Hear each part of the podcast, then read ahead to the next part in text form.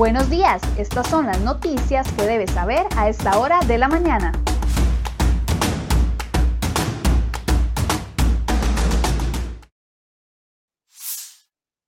Hola, ¿qué tal? Muy buenos días. Primero de junio, gracias por acompañarnos en Serio Hoy Noticias. Hoy amanecimos bastante movidos por un temblor que se sintió a las 5 y 21 de la mañana y también bastante movidos por todas las noticias políticas que se han generado en las últimas horas relacionadas al tema de narcotráfico, diputados, vacunación, etcétera. Así que hoy les tenemos todos los detalles en nuestra portada y se los doy a continuación.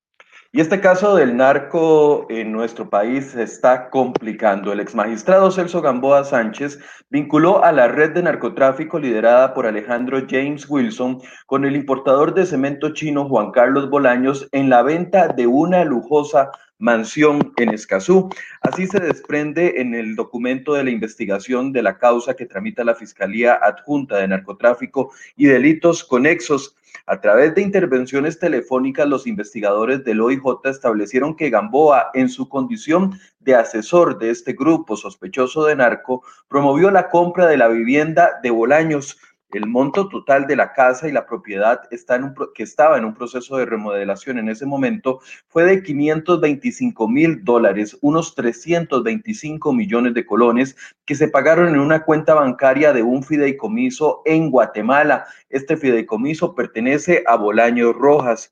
La sociedad que compró la casa de Bolaños tiene como representante a uno de los testaferros de James Wilson, un sujeto de apellido Alfaro Alfaro que es vecino de Este medio contactó al exmagistrado Celso Gamboa y al importador de cemento chino Juan Carlos Bolaños vía telefónica, pero ninguno de los dos quiso referirse a la compra de la millonaria casa. Los detalles los puede tener en nuestra portada el día de hoy.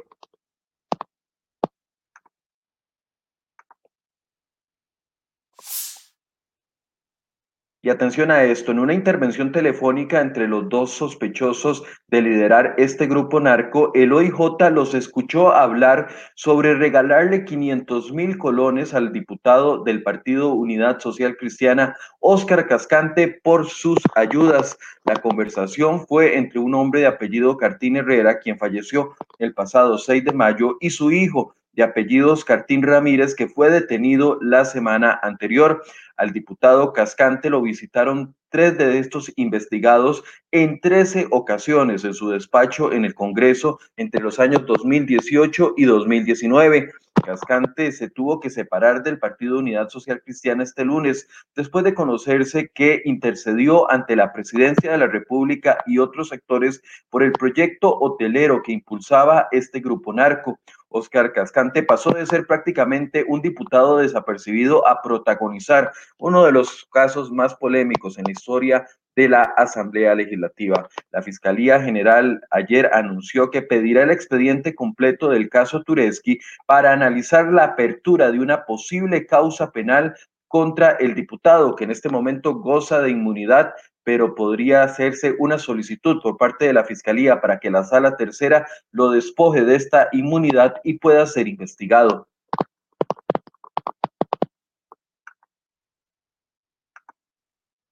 En transcurso del mes anterior. Pero es que, señor ministro, la vacuna de la Pfizer tampoco había sido aprobada cuando ustedes firmaron los contratos en el mes de octubre. Sí, pero tenía un perfil de ser aprobada prontamente. Bueno, es un perfil, es un perfil. Respete que estoy hablando yo. No, estamos discutiendo. No, esto tengo un, espacio mío de replicar. Por favor, diputado, respéteme. Diputado Muñoz. Esto es una interpelación. Respéteme. Esto es una Diputado Sí, interpelación. pero yo estoy con el espacio de responderle. Señor ministro, con todo respeto. No me usted está debe- respetando, no me está respetando. Usted debe contestar lo que yo le pregunto. Sí, señor, y en eso estoy y me interrumpe. Bueno, le estoy diciendo que ustedes adquirieron la vacuna antes de la aprobación de la OMS. Pero Sí, sigamos señor. adelante. pero le ustedes estoy saben respondiendo, le estoy que la respondiendo. no adquisición de las vacunas Bien, y las explicaciones y el alto tono que utilizó el ministro Daniel Salas en algunas de las respuestas sobre las preguntas que les hicieron de la estrategia de vacunación siguen sin convencer a los diputados de oposición. Así lo manifestaron María José Corrales de Liberación Nacional, Pablo Heriberto Abarca y Shirley Díaz de la Unidad Social Cristiana, José María Villalta del Frente Amplio y Walter Muñoz del Partido Integración Nacional. El legislador Muñoz apuntó a la falta de consistencia de las justificaciones que tiene el gobierno para no adquirir la vacuna rusa Sputnik 5 y esto generó un enfrentamiento porque el tema alteró al ministro. El congresista, por su parte, José María Villalta del Frente Amplio, insistió en la falta de transparencia y acusó a Salas de evadir las preguntas que le hizo sobre la confidencialidad del contrato con Pfizer. Esto porque a pesar de que reconoció esa confidencialidad, se trata de información del alto, del más alto interés público que debería de ser conocida por todos los costarricenses. Por su parte, la diputada y congresista Shirley Díaz indicó que no quedó satisfecha con la explicación porque el país sigue muy rezagado en la vacunación, a pesar de que ya han pasado cinco meses desde que se inició la vacunación. El único bloque que quedó satisfecho fue la diputada Laura del Partido Acción Ciudadana.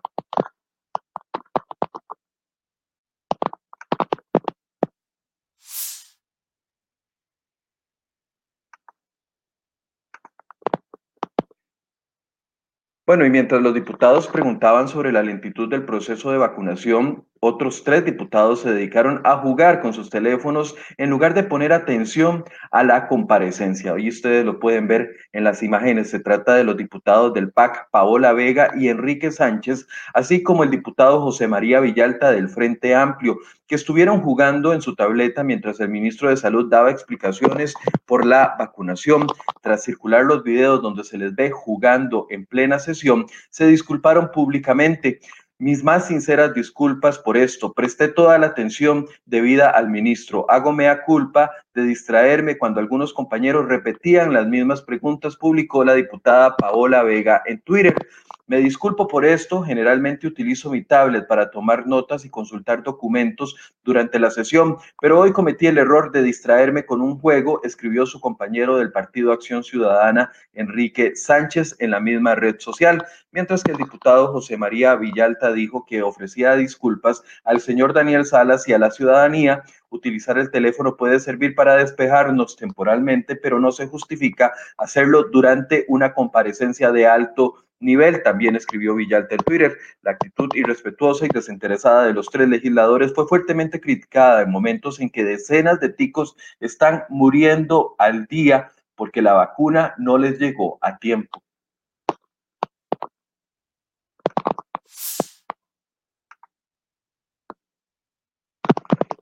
Y Costa Rica superó este lunes la cifra de 4.000 muertes por COVID-19. Para este 31 de mayo se llegó a un total de 4.041 fallecimientos por el coronavirus. 2.499 personas eran hombres y 1.542 mujeres con edades entre los 2 años y los 103 años.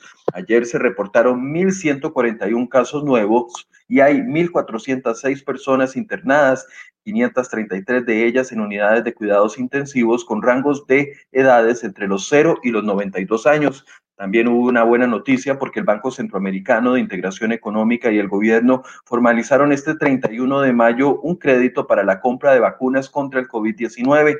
Costa Rica será el primer país de la región centroamericana que opta por este tipo de créditos. El banco puso en disposición 800 millones de, de dólares perdón, en totalidad y Costa Rica podría obtener hasta 100 millones de dólares para la compra de vacunas.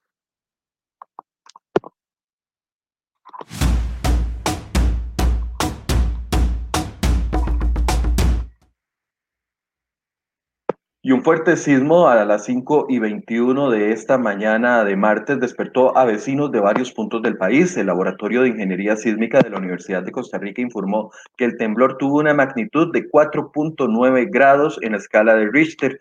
El sismo ocurrió a 69 kilómetros de Pavón en Golfito, en el mar, ahí como ustedes pueden ver el epicentro.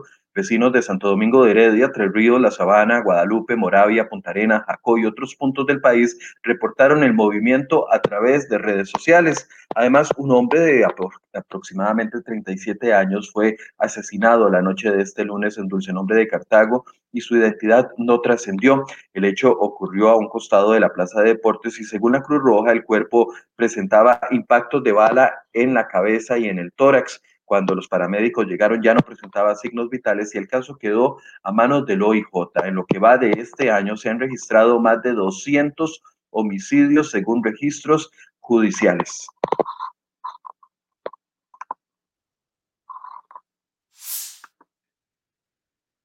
Bueno, y a los costarricenses y conductores no nos queda más que seguir pagando la fiesta en Recope. Y es que la multimillonaria convención colectiva que suscribió Recope con el Sindicato de Trabajadores pasó sin ningún problema el proceso de homologación o filtro que hace el Ministerio de Trabajo. La homologación del Ministerio de Trabajo es una etapa crucial, pues en ella la cartera avala lo acordado o exige cambios ante aspectos que podrían considerarse distantes al marco de la legalidad.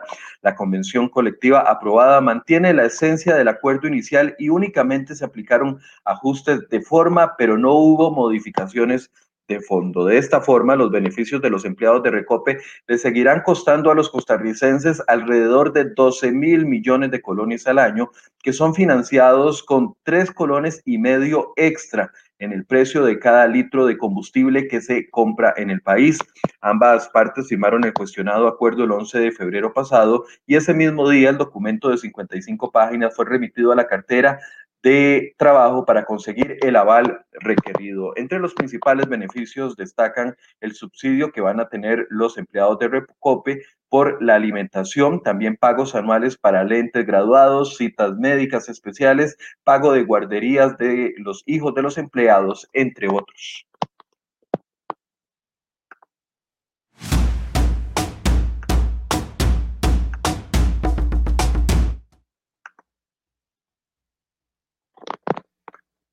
Y en tiempos en donde los ticos pagamos electricidad carísima, ojo lo que está sucediendo. Este domingo cerró operaciones la planta hidroeléctrica de Río Segundo, ubicada en, Sarchí, debido a la negativa del ICE de renovar los contratos de generación eléctrica a los operadores privados. Con el cierre, un total de 12 operadores perdieron su empleo y la planta estaba ubicada en Bajos del Toro y operaba desde 1995. Aquí es donde viene el asunto. El ICE no nos aceptó nuestra energía a, a un precio de 0.02 dólares de kilowatt hora. No nos deja exportarla tampoco y prefiere importar de países vecinos pagando un precio más alto, tres veces más alto, 0.06 eh, dólares por kilowatt hora. Solo puedo concluir que el ICE hoy evidentemente no defiende los intereses nacionales ni los del consumidor costarricense, afirmó Eduardo Cooper, presidente de la planta de Río Segundo.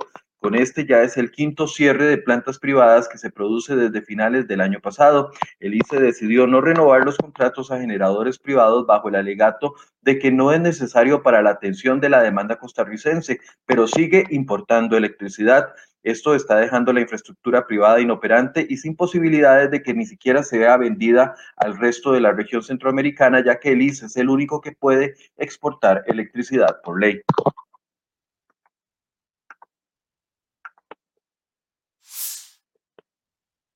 Y el millonario crédito internacional suscrito por el gobierno con el BCE y el Banco Mundial se tambalea en el Congreso. El contrato de préstamo es por 600 millones de dólares. De ese total, 300 millones de dólares los aportaría el BCE para financiar el Fondo Nacional de Avales y Garantías y la diferencia los daría el Banco Mundial pero debe ser aprobado en la Asamblea Legislativa antes del próximo 15 de junio.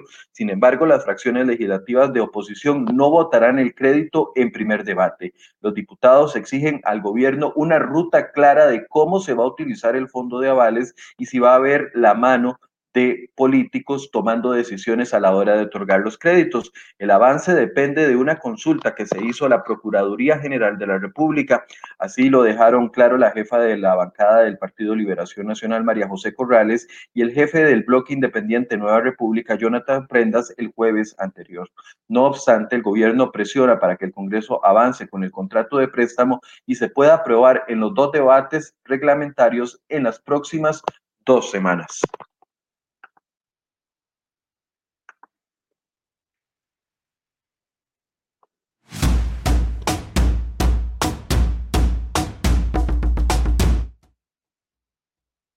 Bueno, y estas imágenes circularon ayer y de verdad que son difíciles de ver en lo común. Un video, así como una serie de fotografías, captaron el momento cuando un meteorito cayó en el cráter de un volcán activo.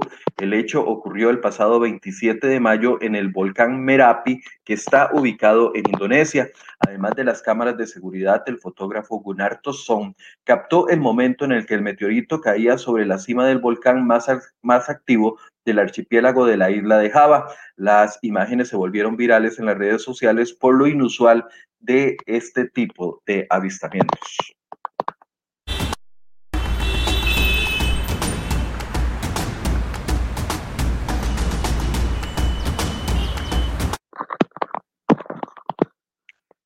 Bien, y mientras hacemos un recorrido por las condiciones del tránsito, les recuerdo que para hoy podrían estarse sintiendo también lluvias en horas de la tarde debido a la onda tropical que ingresó la noche de ayer al país, que entró debilitada, pero podría generar lluvias en horas de la tarde, así que preste atención. También les recuerdo que hoy solo pueden circular las placas terminadas, terminadas en número par, es decir, la 2, 4, 6 y 8. Y además aprovecho para saludar a las personas que nos acompañan en esta transmisión a esta hora, Tony Cubero, a Eduardo Montero que nos saluda, a Luis Humberto Hernández, a Freddy Zamora también que nos saluda, Patricia Jiménez, Carlos Marín, eh, Flori Tames, Gustavo del Valle, eh, también a María Los Mesa y Vera Chisco.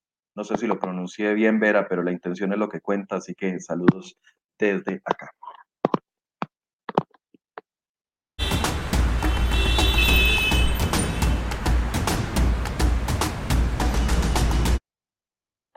7 con 39, llegamos al final de este resumen de noticias. Los invito a, que puedan ingresar a cereoy.com y leer las informaciones completas, escuchar los audios, las entrevistas en video que les tenemos sobre cada una de estas notas que les he presentado el día de hoy. Y también los invito para que a partir de las 8 de la mañana me acompañen a hacer una entrevista en el programa Enfoques. Hoy vamos a estar hablando sobre el tema de las cargas sociales. Ustedes recordarán de que la Junta Directiva tiene pendiente tomar una decisión que podría incrementar lo que ya pagamos en cargas sociales a la Caja Costarricense del Seguro Social. Algunos afirman que esto es el camino definitivo a quebrar a la Caja del Seguro Social, porque entre más, más altas sean las cargas sociales, menos personas se va a afiliar y esto podría ah, empeorar los problemas económicos que tiene la Caja Costarricense del Seguro Social. A partir de las 8 de la mañana, este será nuestro tema de conversación en Enfoques, así que los invito a que se conecten con nosotros en algunos minutos. Muy buenos días.